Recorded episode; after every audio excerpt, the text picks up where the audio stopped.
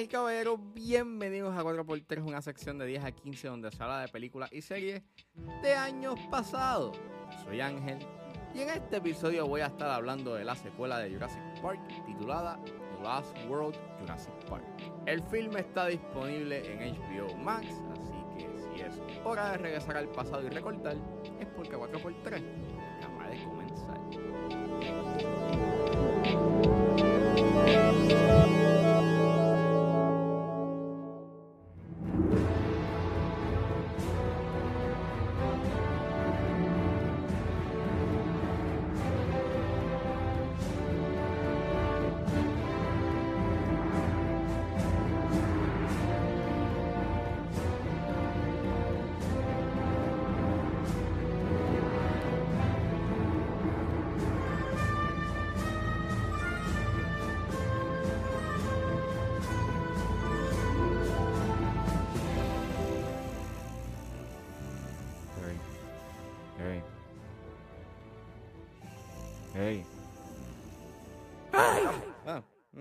Mm, perdonen.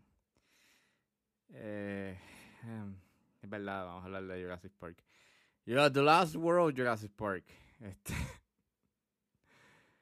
Ah, The Last World Jurassic Park es una película dirigida por Steven Spielberg que es escrita por David Koepp que está basado en el libro The Lost World de Michael Crichton. El elenco lo compone Jeff Goldblum, Julianne Moore, Pete Postlethwaite, Vince Vaughn, Arliss Howard, Richard Attenborough, Vanessa Chester y Peter Stormare y trata sobre un equipo de análisis que es enviado a la isla B de Jurassic Park para estudiar a los dinosaurios mientras que un equipo de Engine se acerca con otra agenda. Esta es la secuela de Jurassic Park. Claro, claro está que iban a hacer una segunda parte de Jurassic Park porque pues hizo un fracatán de chavos, fue un éxito, revolucionó el cine, revolucionó la forma en cómo se hacía el CGI, you know, en su momento. Y pues claro que iban a hacer una segunda parte. Of course, I mean, money talks. Y pues le hicieron. Nunca me dio con ver The Last World Jurassic Park. Eh, la vi por primera vez eh, esta semana y. ¡Wow! Eh, ¿Qué película más sosa? O sea, esta película da sueño. O sea, sí, el joke que hay en, que hay en este episodio al principio, sí. It's a joke. Pero a la misma vez es verdad que si me quedé dormido, me dio sueños mientras veía esta película. Y gran parte del por qué esta película para mí no funciona es porque la película piensa que mientras más cosas tú tienes y mientras más grande es la película, mejor va a ser. Y en realidad no es así. O sea, hay muchas cosas que they're bigger y ves y tienes más dinosaurios y hasta inclusive en la típica escena que casi emula la misma casi emula la escena que tiene el personaje de Sam Neill con el nene en el árbol dentro del carro. Pues básicamente tienes esa escena, pero en este caso tienes dos T-Rex en la escena. Y es como it's, it's, it's too much. Esta película tiene demasiado de todo y no funciona. Y entonces trata de replicar muchas cosas de la primera, como, pues como dije, la escena del truck, que emula mucho a esa escena del árbol, del carro estoqueado en las ramas del árbol y cómo poco a poco va cayendo. Tienes la escena de cómo el T-Rex va acercándose y, y crea you know, un ripple effect en el agua. Esta vez es, en una huella, no es en un vaso. Tienes los temas de la paternidad con el personaje de Jeff Goldblum, que aquí aparece de nuevo. Y es tan... Eh, es tan meh, es tan... Entonces también tienes una escena que replica como la escena de los, de los Raptors en la cocina, pero esta vez en vez de ser en la cocina es en un centro de engine abandonado en la isla. O sea, básicamente esta película está cogiendo elementos que se hicieron en la primera y los estás cambiando de locación.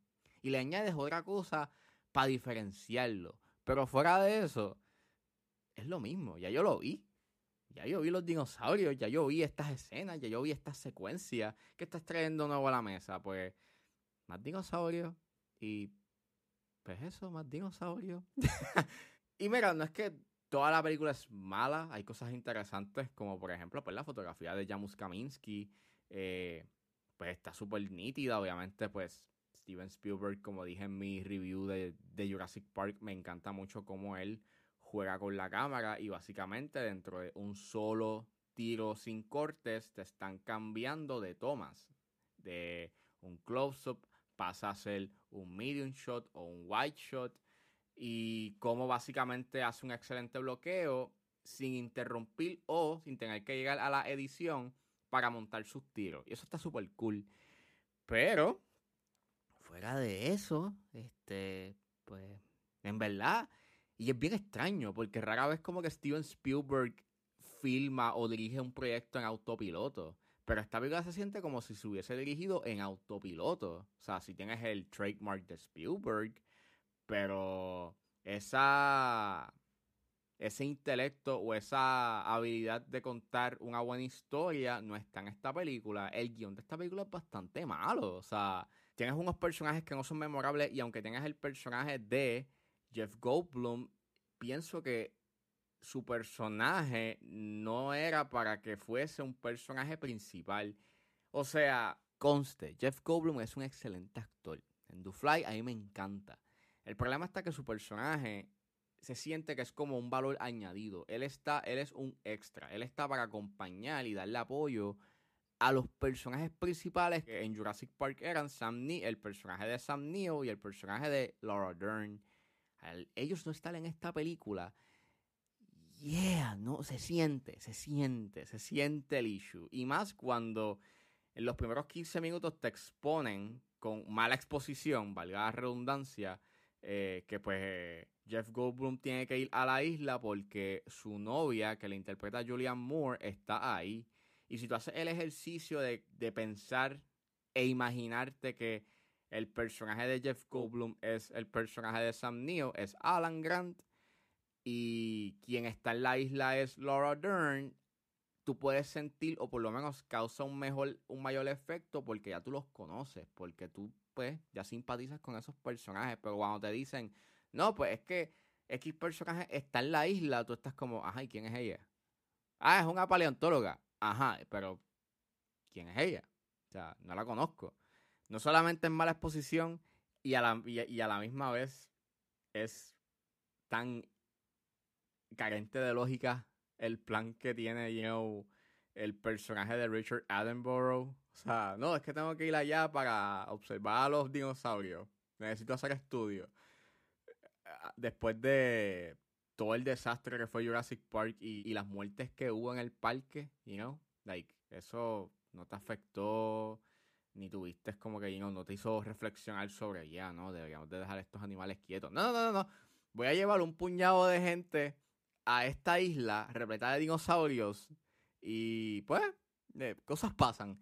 Este, it's so, it's stupid, es tan estúpido. Y entonces el plan del familiar de, de ahora el nuevo CEO de Engine es hacer otro Jurassic Park, pero esta vez en vez de hacerle una isla, es en Estados Unidos, en San Diego.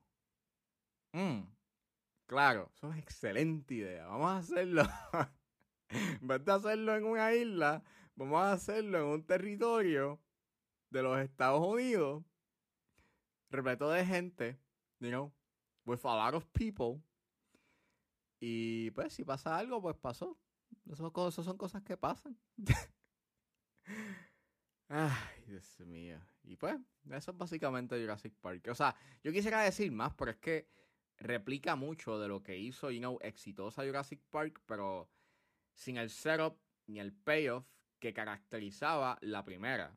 Sin personajes memorables, si el CGI se ve bien para su tiempo, todavía tú puedes decir que it handles well y si el, los animatronics se ven bien, pero ya eso lo sabemos. Like, Jurassic Park lo dejó bastante claro, pero fuera de eso es una película que pues nada de destacable. Hasta inclusive el soundtrack de John Williams no se destaca, solamente se destaca yo creo que un tema.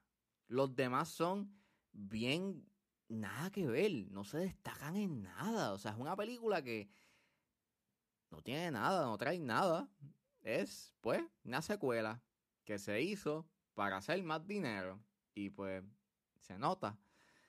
Oh, y claro, este, el final con que tienes un T-Rex paseando por la ciudad de California, creo que es California. Y pues, no me importa, ¿verdad? No me importa. Ya a ese punto yo estaba, like, ya, eh, era para acabar. Ya, ya, ya, ya ese punto era para que la película se acabara. Y de hecho, Spielberg quería hacer una tercera entrega, pero me estaba haciendo la segunda. Él dijo, ah, está bien, vamos a meter esa idea que tengo para la tercera película, que era como que poner dinosaurios en la ciudad. Y pues él dijo, nah, vamos a ponerla aquí. Ya, no quiero hacer una tercera parte.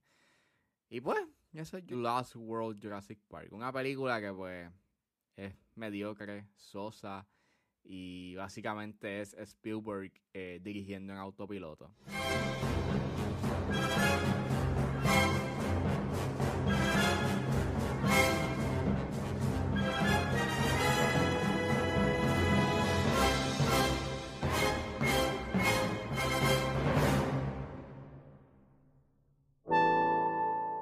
Eso fue todo en este episodio de 4x3. Espero que les haya gustado. Suscríbanse a mis redes sociales. Estoy en Facebook, Twitter e Instagram con ángeles.pr.